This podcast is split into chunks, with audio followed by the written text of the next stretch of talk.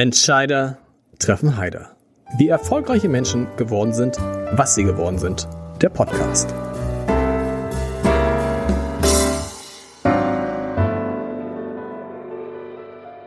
Herzlich willkommen. Mein Name ist Lars Heider und mein Gast hat vor einem Vierteljahrhundert eine Organisation gegründet zusammen mit Gruner und Ja. Und Gruner und Ja gibt es so nicht mehr, aber Hamburg at Work gibt es nach wie vor.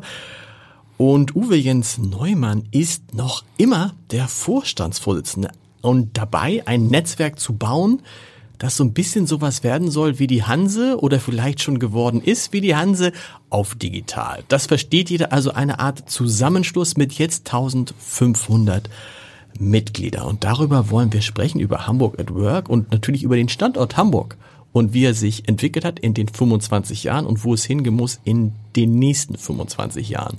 Liebe Uwe Jens, aber erstmal musst du erklären, ich habe es jetzt versucht zu erklären, du kannst es viel besser. Hamburg at Work ist was in einem Satz? Hamburg at Work ist das Netzwerk der Digitalschaffenden in Hamburg.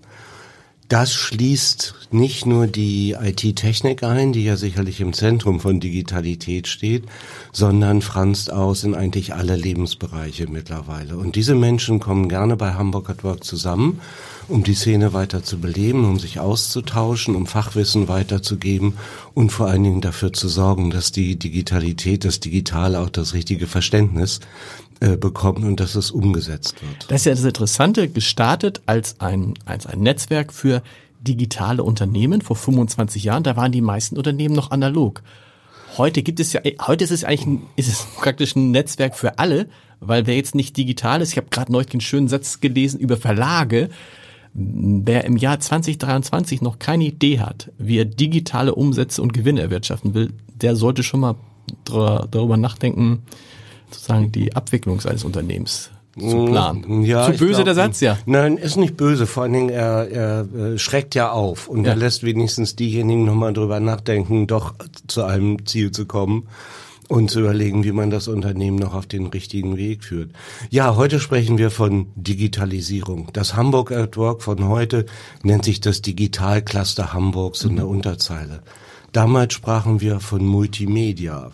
Und es war ein Zweig der ja der Medienwirtschaft, die äh, das Internet für sich entdeckt hatte. Wir waren weit weg davon, davon zu sprechen, dass das Digitale alle Wirtschaftsbereiche erfasst.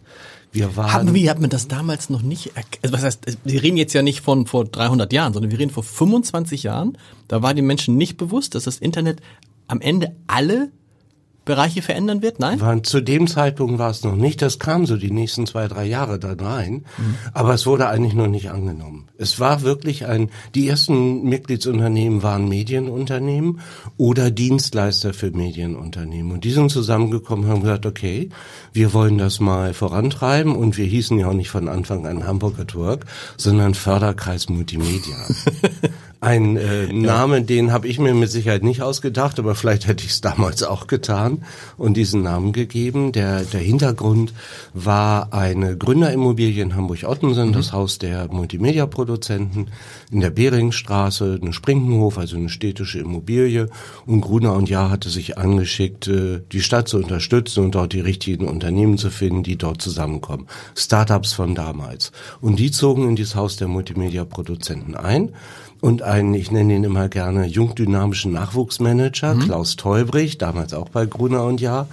Der hat sich dieses Programm angenommen, wurde ein Jahr freigestellt und hatte die Aufgabe, sich um dieses Haus der Multimedia-Produzenten zu kümmern. Das ist so interessant, das muss man ja wissen, dass sozusagen die Initiative von äh, äh zu Hamburg at Work kam von Gruner und Jahr. Ja. und damit dem Verlag, dem man dann zwischenzeitlich vorwarf, die Digitalisierung verschlafen zu haben. Dabei in Wahrheit waren Sie doch damals total vorne dran. Äh, das sehe ich genauso. Ja. Also Gruner war wirklich damals das ein großes Wort Leitbild in diesen Themen. Die waren wirklich vorne ran und haben viel vorangetrieben. Und auch meine Beobachtung ist, dass sie das irgendwie nicht durchgehalten haben. Gut, rückblickend wissen wir, dass sie viel verschlafen haben und in der Form gibt es Gruner und ja, ja leider auch auch nicht mehr. Aber damals war das halt so und da waren die ganz weit vorne. Was ist denn da schiefgegangen auf der, auf der Strecke Ach dann? Gott, das sind unternehmerische Entscheidungen. Das muss man am besten mit Gründer und Jahrmanagern diskutieren. Äh, Das Ergebnis ist nicht so, wie wir das damals erwartet haben und das finde ich auch sehr, sehr schade und auch für den Standort Hamburg. Absolut. Und Gruner und ja, du hast gerade gesagt, äh, gibt's einfach so nicht mehr. Jetzt gibt es RTL Deutschland, aber diese, diese sozusagen, der den ersten Schritt gegangen ist damals mit dir, mit Hamburg at Work, ähm, funktioniert, ist nicht mehr da.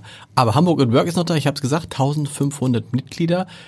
Was ist die Hauptaufgabe? Einfach diese Mitglieder zusammenzubringen, damit sie voneinander lernen können. Men Firmen und Menschen zusammenzubringen, damit sie voneinander lernen können? Ja, genau. Äh, Um die Menschen zusammenzubringen, insbesondere die Führungskräfte, den C-Level, wie wir so schön sagen, in der Hauptsache. Muss noch mal erklären, was ist der Der, Ziel der für die? C-Level ist die Führung, ist Genau. die, die Ebene der Geschäftsführer. Also alles, wo C, I, O, C. COO, CPO, was ist alles? Genau, CDO, genau. Also wo irgend- Neumutte-Krams, genau. ne? Irgendwo, wo ein Chef vorsteht, genau. So, in kleinen Unternehmen ist das der Geschäftsführer, da gibt's ja auch keine großen Unterbereiche. In großen Konzernen äh, ist es, sind es dann auch die Hauptabteilungsleiter, die Direktoren, die dann halt äh, auch ein C im, in der Firmenbezeichnung haben. So. Und äh, da geht es insbesondere darum, dass man sich austauscht und die aktuellen Themen sind insbesondere Führungsthemen. Das heißt, wo geht es denn hin? Weil Digitalisierung macht ja auch was mit den Unternehmen. Wir lesen davon, dass eben die äh, Hierarchieebenen eingespart werden, dass man viel direkter umgeht, dass man ganz andere Teams äh, baut, dass man Multitasking-Teams aufbaut und die müssen ja auch gesteuert werden. Das ist eine andere Art der Herangehensweise. Und das ganz, ganz große Thema heute ist, wie führe ich denn so ein modernes Unternehmen, wenn ich keine klar definierten hierarchischen Strukturen mehr habe? Das müssen wir gleich mal klären, denn Okay. das müssen wir, das ist ja hochinteressant, weil wir ja auch feststellen, dass anders als früher, ich weiß nicht, ob es überhaupt jemals so war, aber zumindest war der Anspruch früher, der Chef war der, der sich auch am besten auskannte. Hat man zumindest vermutet. Das war der, ja. das, und heute kann man sagen, also nee, da gibt's mit Sicherheit Leute, die sind wesentlich jünger als man selber und ähm, sind auch wesentlich kürzer im Beruf und trotzdem kennen sie sich in bestimmten Dingen einfach bess viel besser aus. Das heißt, dieses, das äh, haben viele in diesem Podcast schon beschrieben, dieses klassische, ich habe die Berufserfahrung, deshalb bin ich der Bessere, stimmt schon nicht mehr. Insofern kann auch die Hierarchie nicht mehr so funktionieren. Aber du sagst es gerade, wie funktioniert das denn dann? Wie funktioniert das in einer Phase, wo sich alle duzen, wo man weiß, dass selbst jemand, der gerade mal zwei Wochen, drei Wochen da ist, vielleicht eine bessere Idee hat als der Chef? Ich glaube, das geht beim Chef los. Der Chef muss die Erkenntnis haben, dass er nicht mehr der Allwissende ist. Das ist er mit Sicherheit früher auch nicht gewesen. Aber das ist immer Da hat's aber keiner geworden. hinterfragt, Da genau. hat's keiner hinterfragt. Da war halt der Chef und was der gesagt hat, hat man gemacht. Genau. Und ja, äh, das ist heute anders. Ich glaube nicht, dass es Chefs gibt, die wirklich so allwissend sind, dass sie in allen Unternehmensbereichen das Know-how haben, die Menschen in diesen äh, Teams auch noch zu führen, sondern die Erkenntnis geht damit los, dass der Chef erkennt, dass er es nicht weiß, dass er sich für den Moment und für das Thema immer den richtigen oder die richtige an Bord holen muss, um diese Themen zu bewältigen. Und damit ist schon viel gewonnen. Das führt aber auch dazu, dass wir immer weniger Hierarchie in den einzelnen Abteilungen oder in den Unternehmen haben, weil dort zählt das Fachwissen und dort zählt nicht mehr, ich sag mal, einen militärischen Begriff, die Schulterklappe, die man da irgendwo hat, wo jeder erkennt, oh, das ist der General. Das ist völlig unwichtig heutzutage. Es zählt das Know-how und es erzählt der gemeinsame Erfolg. Und das geht im Kopf des Chefs los. Und wenn er das nicht begreift, dann wird er das auch schlecht umsetzen können. Aber was, was muss denn dann so ein Chef mitbringen und wie legitimiert er sich denn als Chef? Früher war es ja schon so, nehmen wir mal ein einfaches Beispiel, ähm, den Journalismus, da kenne ich mich ein bisschen aus. Da wurde dann am Ende derjenige, der musste schon gut schreiben können und der hat vielleicht mal gute Leitartikel gemacht und hat er sich als, als Blattmacher und als Überschriftenmacher äh, bewährt und hat halt große Interviews geführt und also er hat irgendwie mal sozusagen in der Ebene bewiesen, dass er das kann und dann wurde er irgendwann Chefredakteur. Oftmals die, die ähm, die besten Journalisten oder gute Journalisten wurden Chefredakteure. In allen anderen Bereichen ist das auch so. Der Ingenieur wurde dann irgendwie bei VW Vorstandsvorsitzender und so. Ist das noch der klassische Weg oder geht es da jetzt um ganz andere, wie wir sagen, Skills? Naja, der klassische Weg ist das schon, aber es geht heute um ein ganz anderes Skills. Es geht eben um die Fähigkeit, die unterschiedlichen die unterschiedlichen Skills der Menschen zusammenzubringen und gemeinsam zu einem Ziel zu kommen. Und da ist völlig unerheblich, ob der Chef der Meinung ist, dass er recht hat oder nicht. Nein, das Gesamtergebnis. Aber muss er sich überhaupt auskennen mit dem, was in dem Unternehmen gemacht wird? Oder reicht es, wenn er ein gutes Gespür hat, wie man Menschen zusammenbringt, wie man Menschen motiviert, wie man Menschen das Gefühl gibt, ähm, für sie da zu sein und dass Menschen ähm, vermittelt, ich vertraue euch. Ist das nicht, sind das nicht so Eigenschaften, die übrigens ja viele Chefs nicht haben, gerade in Sachen Vertrauen? Ne? Du nix. Äh, Brauche ich das überhaupt noch? Muss ich mich überhaupt noch thematisch auskennen? Interessieren ja. muss ich mich wohl, aber muss ich hm. mich thematisch auskennen? Ich muss mich in der Tiefe nicht mehr thematisch auskennen. Ich muss die Fähigkeit haben zu erkennen, ob die Dinge zusammenpassen. Und ich muss das Vertrauen haben in die Mitarbeiter, die mir etwas vorschlagen, Mitarbeiterinnen, das auch gemeinsam umsetzen zu können. Mhm. Das ist, hat wirklich mehr mit Gespür zu tun sicherlich basierend auf einer längeren Erfahrung, auch in unterschiedlichen thematischen Zusammenhängen.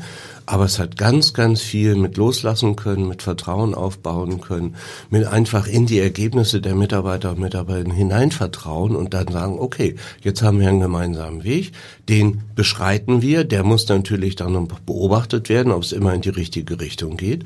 Und das sind Fähigkeiten, die hat man früher, glaube ich, nicht unbedingt abgefragt, wenn es darum ging, Manager zu werden. Nee, und die, die Manager geworden sind, sind es ja geworden, weil sie eben diese Fähigkeiten nicht hatten, sondern weil sie das, so diese oftmals diese Fähigkeit hatten, ich gehe da rein und ich kümmere mich und ich kümmere mich ums letzte Detail. Ich könnte jetzt eine Reihe von Managern aufzählen, die sich bis heute für Details sehr stark interessieren. Mm, ja. So, ne, das kennst du wahrscheinlich auch und so.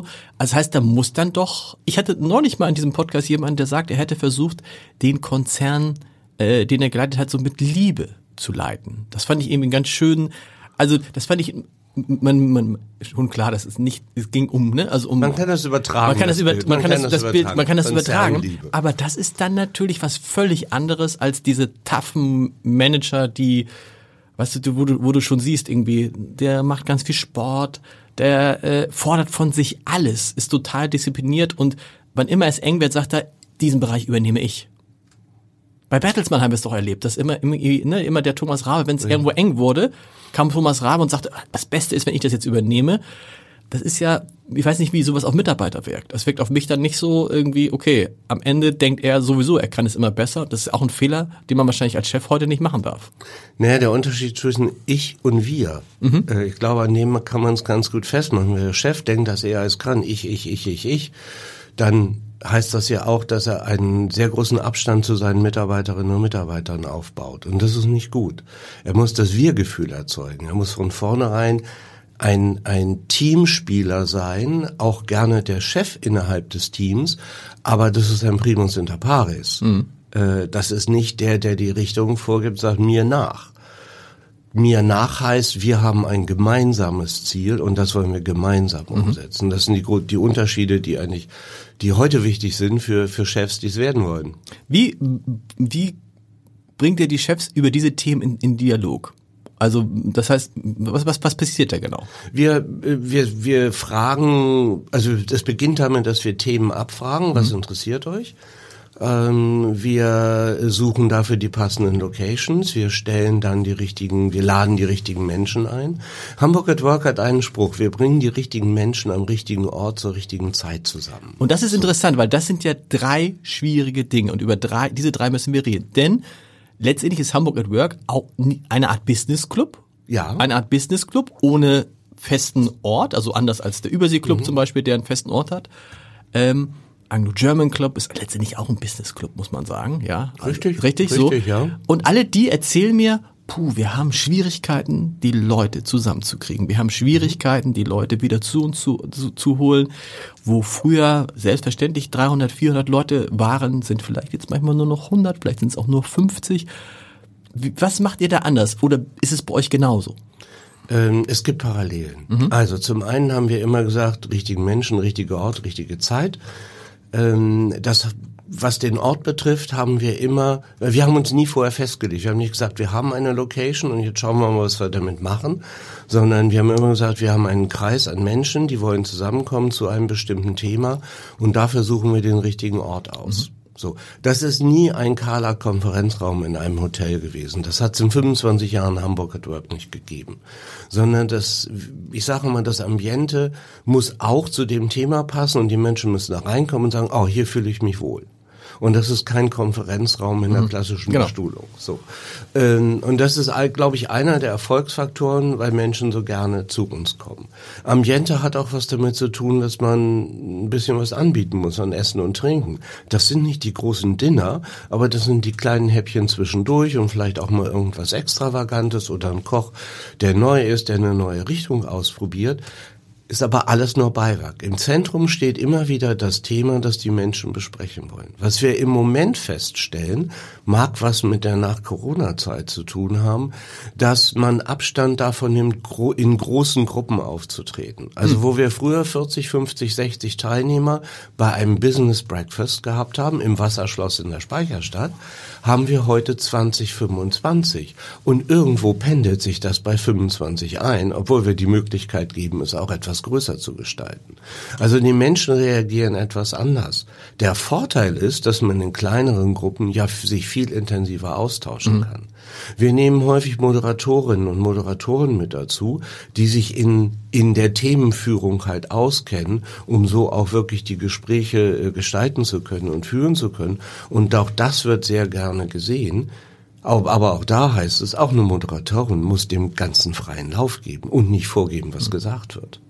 Trotzdem bei 1500 Mitgliedern, wenn dann immer nur 20, 25 zusammenkommen, das beschreiben die anderen Business Clubs ja auch, sie haben die Sorge, dass dann über die Zeit die Menschen mhm. feststellen, ich nutze das ja gar nicht mehr. Ich bin da gar nicht mehr so oft wie früher.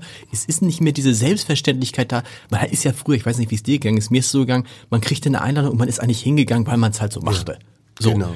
Und in der Corona-Phase hat man dann festgestellt, Moment, viele dieser Dinge brauche ich gar nicht. Oder sie, oder hinterher hast du festgestellt, sie fehlen mir gar nicht. Oder ich kann sie auch online machen. Und dann überdenkt man natürlich sein Verhalten mhm. und die Sorge bei vielen Business Clubs ist, puh, sind die dann irgendwann sagen sich, warum soll ich das Geld, was kostet ein Mitglied, Mitgliedsbeitrag bei euch im Jahr? Ist von der Firmengröße genau. abhängig, aber der, der Standardpreis sind 1500 genau. Euro im Jahr. Da sind aber bereits viele Veranstaltungen eingeschlossen. Mhm. Also wenn du zu uns da zum Frühstück kommst, dann ist das mit dem Beitrag schon abgegolten. Okay, aber die Gefahr besteht ja, wie, ja. oder? Wie, aber wie, wie, was macht man dagegen? Kann man dagegen was machen?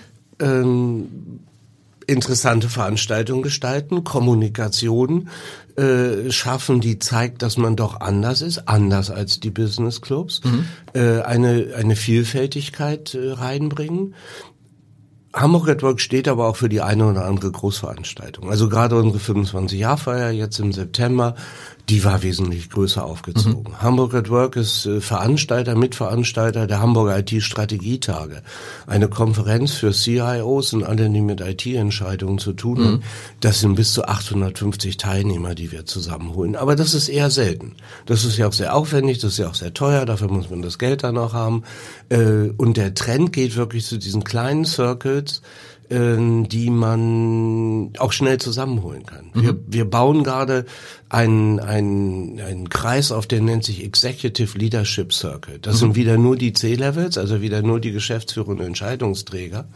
Und wir definieren, wir laden ein und wir ziehen dann zehn Menschen zusammen und diese zehn Menschen treffen sich sechsmal im Jahr. Okay. Immer wieder die gleiche Gruppe. Das heißt, man nimmt ein Thema mit, man schafft eine Vertrauensbasis in einem geschlossenen Raum und man weiß, dass das gesprochene Wort nicht aus dem Raum mhm. hinausgeht. Mhm. Und so kommen die Unternehmer dazu, auch sich zu öffnen und zu sagen, ah, ich habe in meinem Unternehmen gerade folgendes Problem. Wie geht ihr denn damit um? So.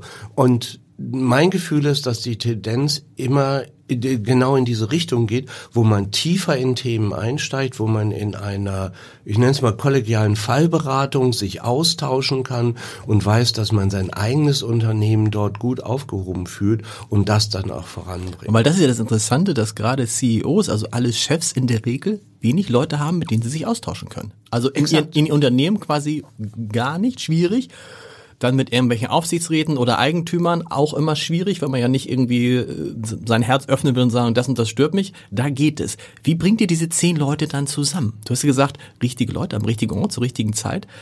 wonach entscheidet ihr dann, das sind die zehn, die wir gerne mal einladen würden, zu, ja. damit die eine Gruppe bilden über ein halbes Jahr also, oder ein Jahr? Wir schauen in unsere Datenbank, in mhm. unsere persönlich, definieren die Menschen, die in die Zielgruppe hineinpassen und schreiben die einfach an. Mhm. Oder ich rufe die an und treffe mich mit denen und sagen, pass auf, wir haben Folgendes vor.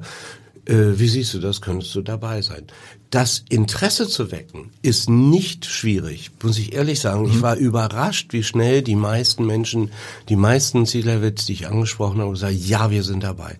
Was viel, viel schwieriger ist, ist zehn Leute auf einen Termin am Abend zu koordinieren und dann auch noch dazu zu sagen, wir machen das nicht einmal im Jahr, sondern wir machen das sechsmal im Jahr. Und wir möchten, dass die Gruppe homogen und konstant immer dabei ist da habe ich falsche Vorstellung gehabt, um das hinzukriegen. Das hat lange gedauert, bis das geklappt hat. Tim, in richtige Zeit ist aber eher abends als morgens? Abends. Ja. Abends. Also, weil, weil dann Zeit nach hinten besser. Zeit nach hinten besser, äh, Tagesausklang, Tagesgeschäft platzt immer irgendwie dazwischen. Und deswegen, äh, solche Veranstaltungen finden abends nach 18.30 Uhr statt.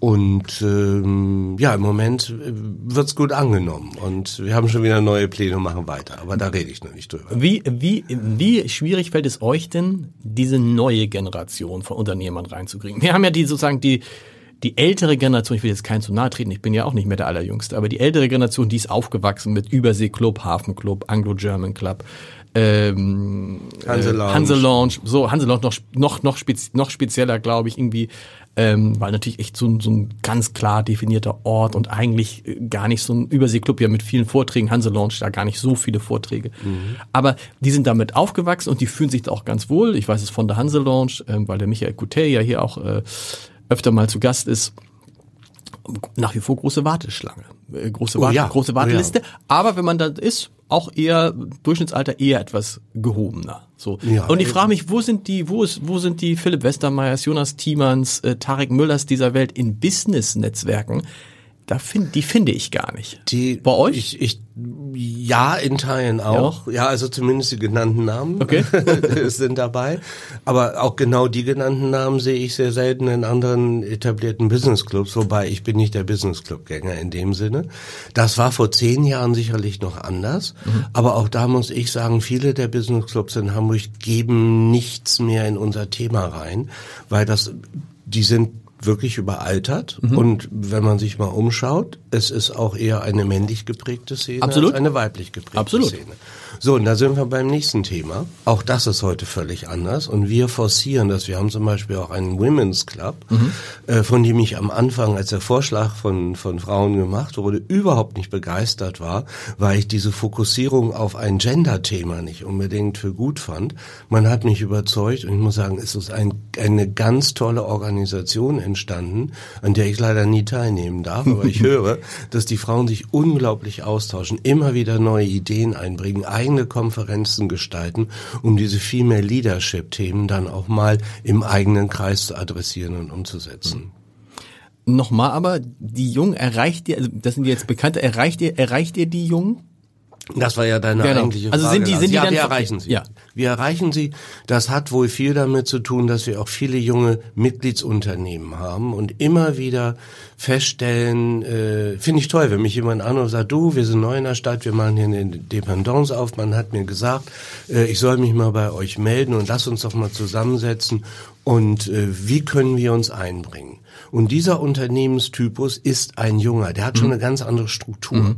Das sind nicht die großen Unternehmen. Das sind die Unternehmen, die vielleicht mit zwischen 5 und 25 Mitarbeitern in Hamburg haben oder das Ziel haben, entsprechend viele zu werden. Und die wissen schon, was sie wollen. Denen muss man das nicht erklären, dass man das heute ein bisschen anders macht. Und gerade wenn es um Digitalisierung geht. Genau, und da natürlich den Vorteil Hamburg at Work, das signalisiert gleich so, es klingt jünger als Anglo-German Club. Nichts gegen Anglo-German Club, oder? Klingt erstmal völlig richtig. Es klingt ja. erstmal vom äh, vom äh, vom Prinzip ein bisschen äh, vom vom Titel ein bisschen jünger.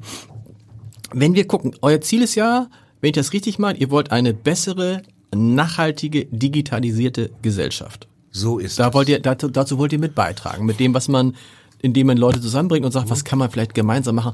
Wo wo liegt Hamburg denn da? Oh, das ist ein Thema, da sind wir nicht ganz so weit vorne, also zumindest im, im nationalen, internationalen mhm. Vergleich. Also wenn man mal in die Szene hineinschaut, so die spannenden Städte sind eher so Tel Aviv und äh, Lissabon und Helsinki und ähm, spannend, weil spannend, weil dort ein, schon eine andere Kultur herrscht. Mhm. Also ich habe gerade vor zwei drei Monaten an einer Konferenz in Tel Aviv teilgenommen da spürt man in der Stadt, dass es eine junge, lebendige Stadt ist. Einfach, wenn man durch die Straßen geht. Äh, ich will jetzt nicht sagen, dass man das in Hamburg nicht spüren kann, aber wir sind schon ein bisschen konservativer. Mhm. Und die Unternehmen hier vor Ort sind auch sehr, sehr zurückhaltend, sehr hanseatisch geprägt, was auf der einen Seite sehr schön ist, aber manchmal muss ich sagen, fehlt Hamburg auch so ein bisschen Pep. Mhm als Hamburg Network entstanden ist, also ich sage mal immer 20 Jahre zurück, da war das anders. Da, da war das aber auch diese jung dynamische Szene, die sich irgendwo aufgebaut hat und die ja dann auch irgendwo mit der Dotcom-Blase untergegangen Wie ist? Und seitdem hat es eher einen Rückschritt gegeben, weil man denkt ja, wenn man sich so anguckt, die Kulturen Unternehmen vor 20 Jahren, da war Krawattenpflicht, auch übrigens in diesen ganzen Clubs noch, Krawatte, Krawatte, ja. Krawatte, ja, Duzen, uiuiui, ne, eher nicht, so äh, Sneakers und sowas, als, um, um mal so ein paar Äußerlichkeiten zu nennen. So heute Hasper dürfen alle den Vorstandschef, Vorstandssprecher duzen, ja, irgendwie Krawatte. Selbst der Überseeklub lässt abends, die sagen das nicht offiziell, aber es ist so, Ach, ist so? probieren, kannst mal abends, wenn du, wenn du abends ohne Krawatte hingehst, dann bist du durchgewungen. Also Jeans ist schwierig und so. Also man hat ja den Eindruck, da hat Hamburg so ein bisschen seiner Spießigkeit abgelegt. Aber das sind nur Äußerlichkeiten aus deiner Sicht? Nein, das sind nicht nur Äußerlichkeiten. Die, die es wirklich abgelegt haben, da ist das keine Äußerlichkeit, da hat das auch Lebensform. Mhm. Aber wo du gerade Anglo-German Club sagst, wir haben äh, eine Veranstaltung vor 15 Jahren, bis vor 15 Jahren, im Anglo-German Club durchgeführt mhm. und Krawattenzwang. Mhm. In den Clubräumen musste man Krawatte tragen. Mhm. Und wir hatten einmal einen Raum zugewiesen bekommen, den konnte man nur durch einen Clubraum betreten. Und man hat unsere Gäste durch den Garten geführt, die keine Krawatte hatten, okay. von der Rückseite rein, weil man eben in den Clubraum nicht ohne Krawatte mhm. hinein durfte. Ich freue mich zu hören, dass das im Club mittlerweile vielleicht anders ist. Weil ich meine, die jungen Leute, das war ein Inhibitor. Die ja. jungen Leute sind ja da, aber äh, okay, erzähl noch mal. Helsinki, äh, Tel Aviv, Lissabon. Was fehlt Hamburg zu denen? Wenn wir gucken, wir wollen eine digitalisierte, nachhaltige bessere Gesellschaft sein. Es geht damit los, dass Hamburg ein wenig an Attraktivität verloren hat, junge Unternehmen anzuziehen. Wodurch? Ähm, das spricht sich in der Szene irgendwie rum. Also die Startup-Szene ist in Berlin wesentlich ausgeprägter als in Hamburg. Es gibt wesentlich mehr Startups. Ich will nicht sagen, dass die erfolgreicheren Startups mhm. in Berlin sind, sondern es gibt sehr erfolgreiche Startups, die hier in Hamburg sind. Vielleicht, weil sie etwas zurückgenommener sind. Also das will ich da nicht bewerten. Aber allein die reine Anzahl der, der jungen Unternehmen, der jung dynamischen Unternehmen macht schon was aus mit der Ausstrahlungskraft einer Stadt. Mhm. Da stand Hamburg ganz weit vorne vor vor 20 Jahren. Da hat Hamburg ein bisschen verloren, da haben andere aufgeholt und ich würde mir wünschen, dass wir das schaffen, wieder zu drehen.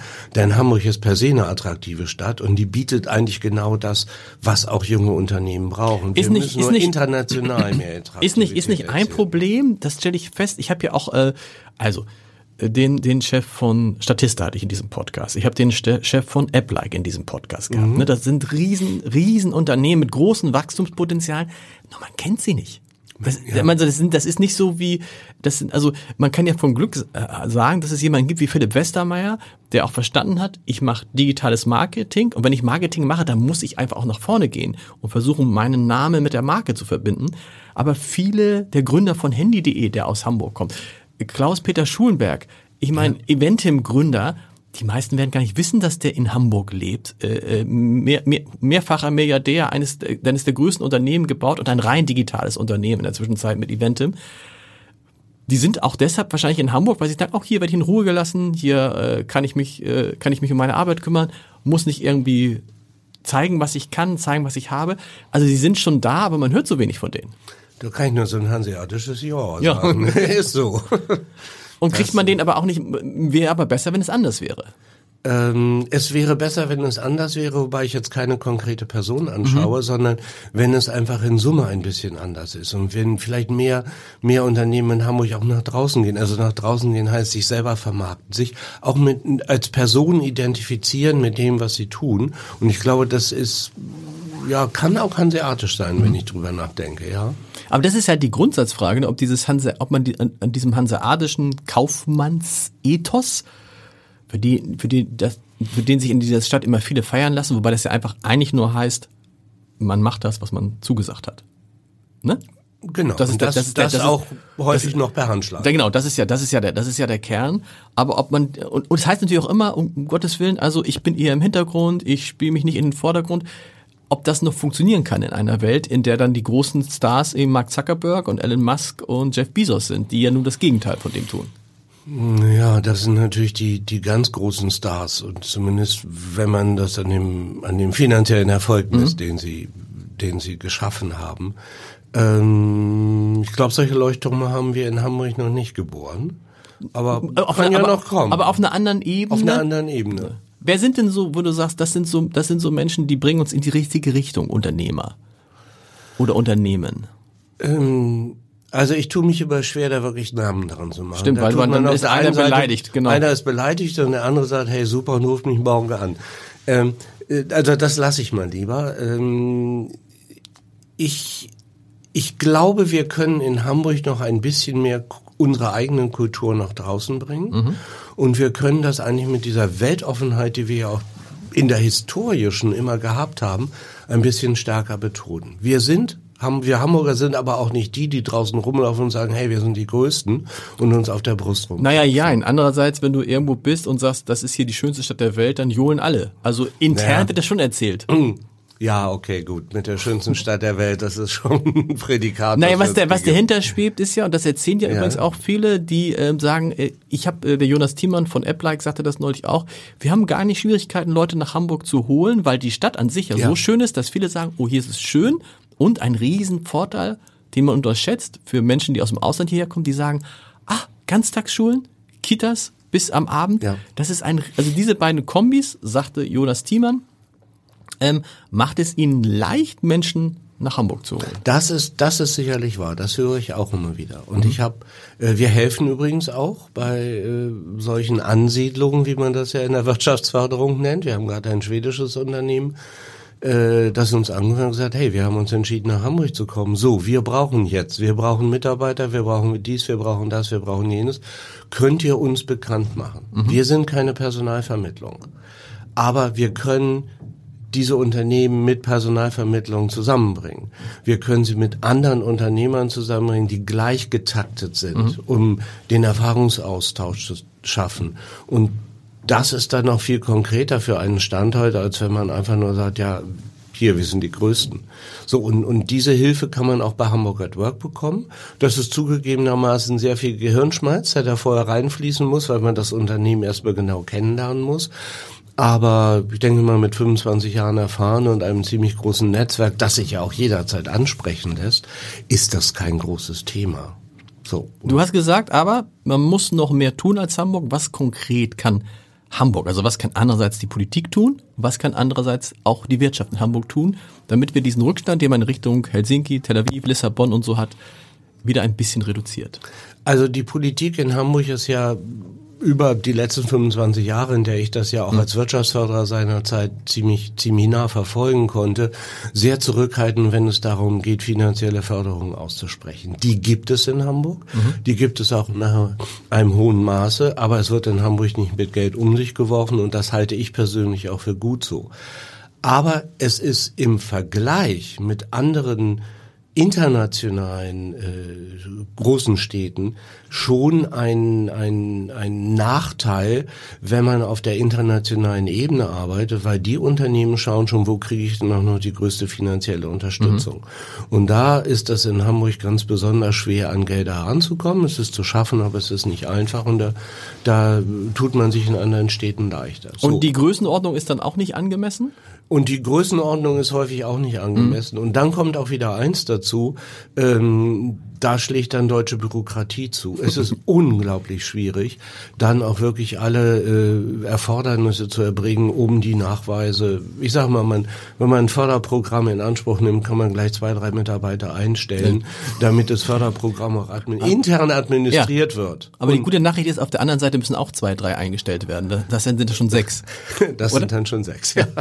ja der Wahnsinn, dass es immer noch so ist, oder? Ja, das, es ist leider so. Ja.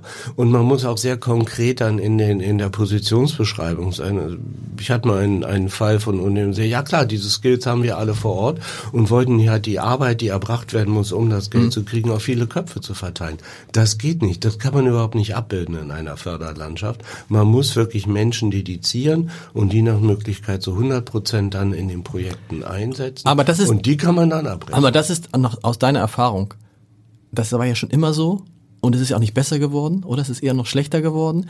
Wird sich das jemals ändern? Das ist so typisch deutsch. Man kennt das von sich selber. Wenn man mal selber versucht, was ich gemacht habe, eine kleine Firma zu gründen, wegen einer kleinen Sache nebenbei. Mhm. Irgendwann habe ich gedacht, warum hast du das nur gemacht? Weil ich, was ich da an bürokratischen Aufwand habe für etwas, ja. wo, wo gar nichts, wo es wirklich nicht um, wo es nicht um gar nichts große Sachen geht. Das war irre. Und da habe ich gedacht, was machen denn die Leute, die wirklich Firmen gründen? Oder? Ja. Die Frage ist berechtigt, Lars, ja. Also, äh, ob sich das jemals ändern wird, aber der Appell ist angekommen. Mehr Anreize, schneller, nicht so kompliziert, ja. in der anderen Größenordnung. Das kann die Politik machen. Was kann die Wirtschaft machen? Äh, die Wirtschaft macht auch schon sehr viel. Die Wirtschaft, also ich weiß gar nicht, wie ich das jetzt zum Ausdruck bringen soll. Die Wirtschaft organisiert sich ja weitestgehend selber. Genau. So, und das tut sie auch sehr gut in Hamburg. Trotzdem nicht so weit wie Tel Aviv. Trotzdem nicht so weit wie Tel Aviv. Ja, da ist das Gesamtbild. Also okay. ich glaube, das hat dann sehr viel auch in dem Zusammenwirken von Staat, Gesellschaft und Politik zu tun. Hat sehr viel mit der Ausstrahlungskraft einer Stadt zu tun, haben wir auch.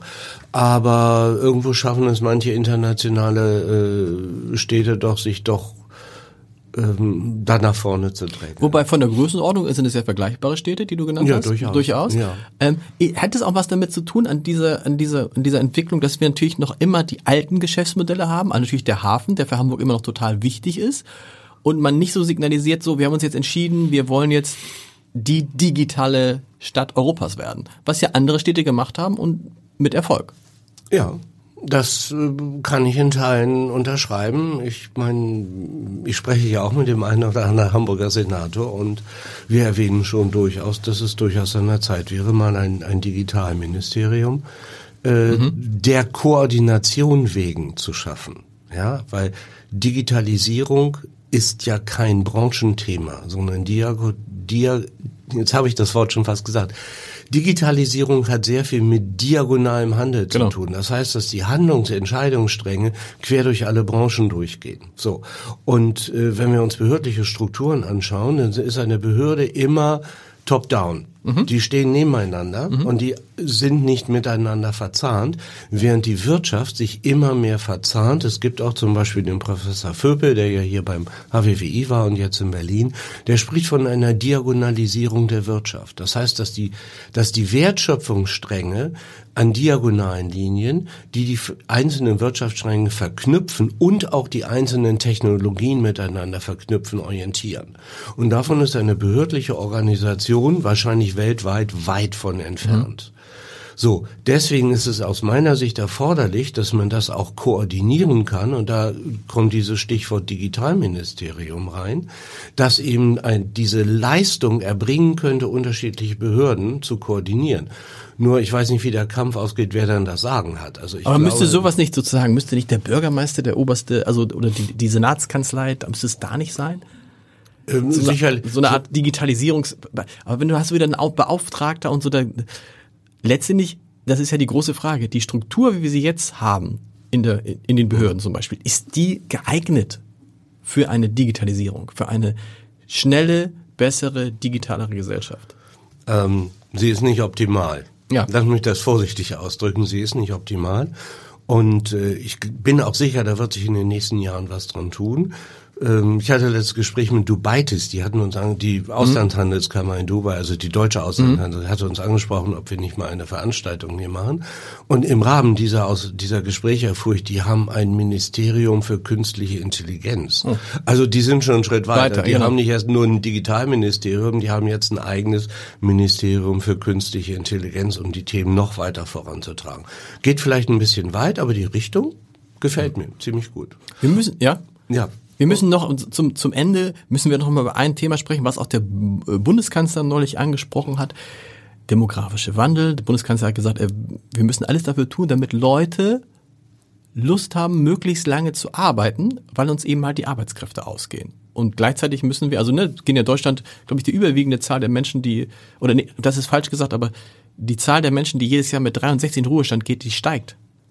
Also, ne, die sinkt, die sinkt nicht. Das hat nicht nur, das hat natürlich viele, vielerlei Gründe. Was ich dich aber fragen will, ist, viele Unternehmen, die hier sitzen, sagen, der größte, das größte Problem, was wir haben, ist Menschen zu finden. Da reden wir gar nicht über Fachkräftemangel, wir reden über Menschen. Auch das ist ja so ein Punkt, dass die Konkurrenz zwischen diesen einzelnen Städten noch größer werden wird, weil wir werden ja in einem großen Maße Einwanderung brauchen. Das unterschreibe ich voll und ganz. Und heißt jetzt was für Hamburg?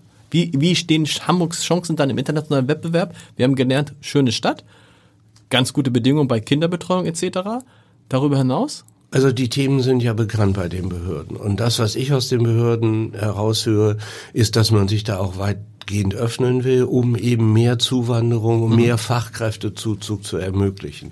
Äh, ob das jetzt schon schnell genug geht, mache ich vielleicht noch mal ein kleines Fragezeichen dran. Aber das ist der richtige Weg. Und gerade wenn es um Internationalisierung geht und Digitalisierung ist auch kein kein regionales Thema. Genau. Das ist ja auch ein internationales. Nee, es kommt Thema. ja hinzu. Du ist musst, das ganz wichtig. Du brauchst ja im Zweifel ist ja die Frage, äh, wenn du eine Firma aufbauen willst, du, die müssen ja nicht alle in Hamburg mehr leben.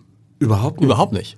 Ich kenne ich kenn Unternehmen, die haben viele Mitarbeiter. Ich habe letztens einen Unternehmer kennengelernt, der gesagt, meine Marketingbeauftragte ist gerade auf Weltreise. Mhm. Ich sage, ja und? Ja, sagt er, die arbeitet doch weiter. Mhm. Das hat sogar Riesenvorteile, weil da ist ein Zeitversatz drin und die arbeitet so toll, die macht alles fertig und dann zieht sie wieder in eine Stadt weiter und ist unterwegs. Die Frau ist glücklich. Sie arbeitet sehr gut. Die Ergebnisse, die er mir genannt hat, das war völlig zufriedenstellend bis sehr gut. Also was wollen wir mehr? Da hat sich Arbeitswelt sich völlig verändert. Das müssen wir aber auch in unserem Arbeitsrecht abbilden. Mhm. Auch ich habe Mitarbeiterinnen, da kriege ich manchmal, darf ich eigentlich gar nicht öffentlich mhm. erzählen, nachts um drei ein E-Mail. Ja, mir persönlich ist das doch völlig egal, ja. wann die Frau ihre E-Mails macht. Das muss sie doch organisieren. Sie muss doch das wissen. Und wenn da eben noch irgendwie ein E-Mail offen ist und sie sagt, ich mache das nachts. Oder wenn sie, wenn, wenn, sie wenn bei dir, wenn bei ihr, wenn bei dir drei Uhr nachts ist, ist vielleicht bei ihr gar nicht drei Uhr nachts, sondern zwölf ja, Uhr, weil sie woanders ist. Genau, Aber ich habe, ich habe festgestellt, würde mich deine Einschätzung interessieren, dass viele C-Level, viele CEOs genau mit diesem Mobile äh, Office, mit dem Homeoffice Probleme haben. Einer saß mir hier und gesagt, das kann nicht sein, ich will doch sehen, was die Leute machen, ich muss das doch kontrollieren. Die äh, müssen, die sehen, mähen den ganzen Tag nur in Rasen und machen im Garten was. Und das sind gar nicht so wenige, die mit diesem Homeoffice äh, hadern, wenn sie sagen, darunter leidet die Kreativität, ich kann nicht sehen, was die Leute machen, arbeiten die eigentlich genug, arbeiten die eigentlich zu viel, kann ich alles nicht sehen.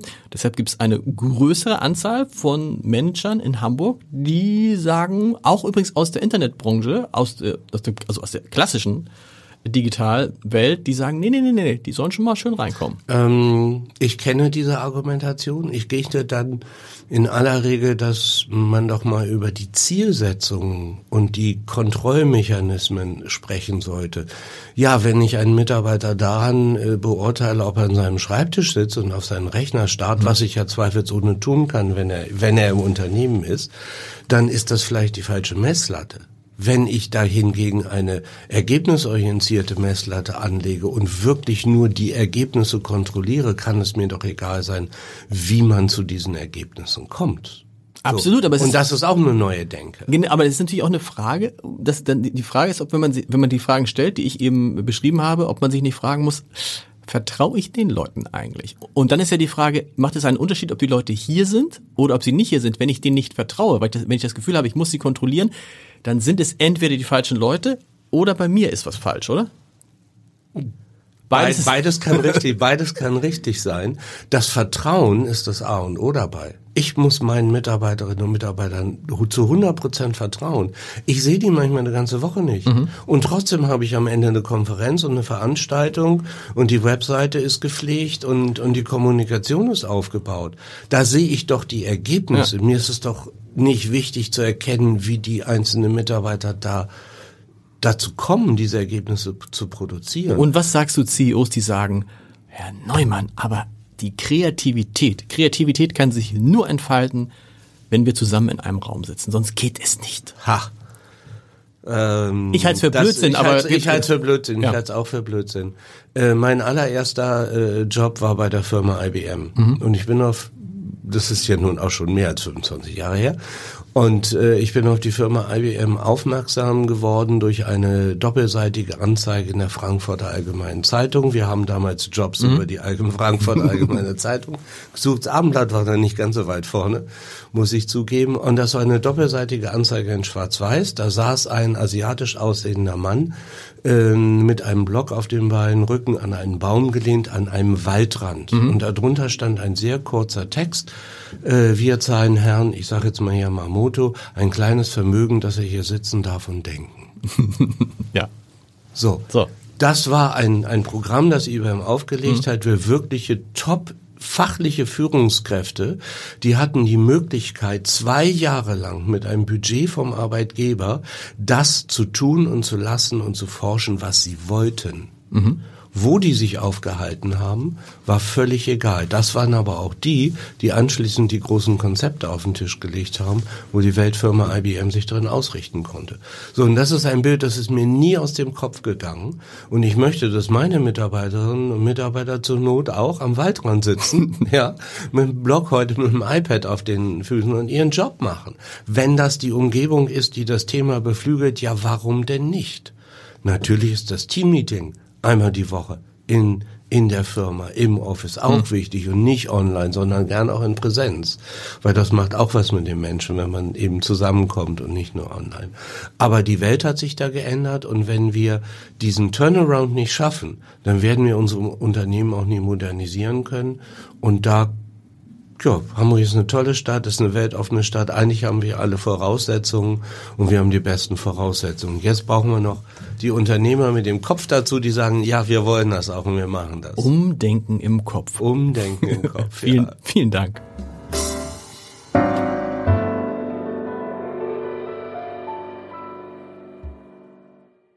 Weitere Podcasts vom Hamburger Abendblatt finden Sie auf abendblatt.de slash podcast.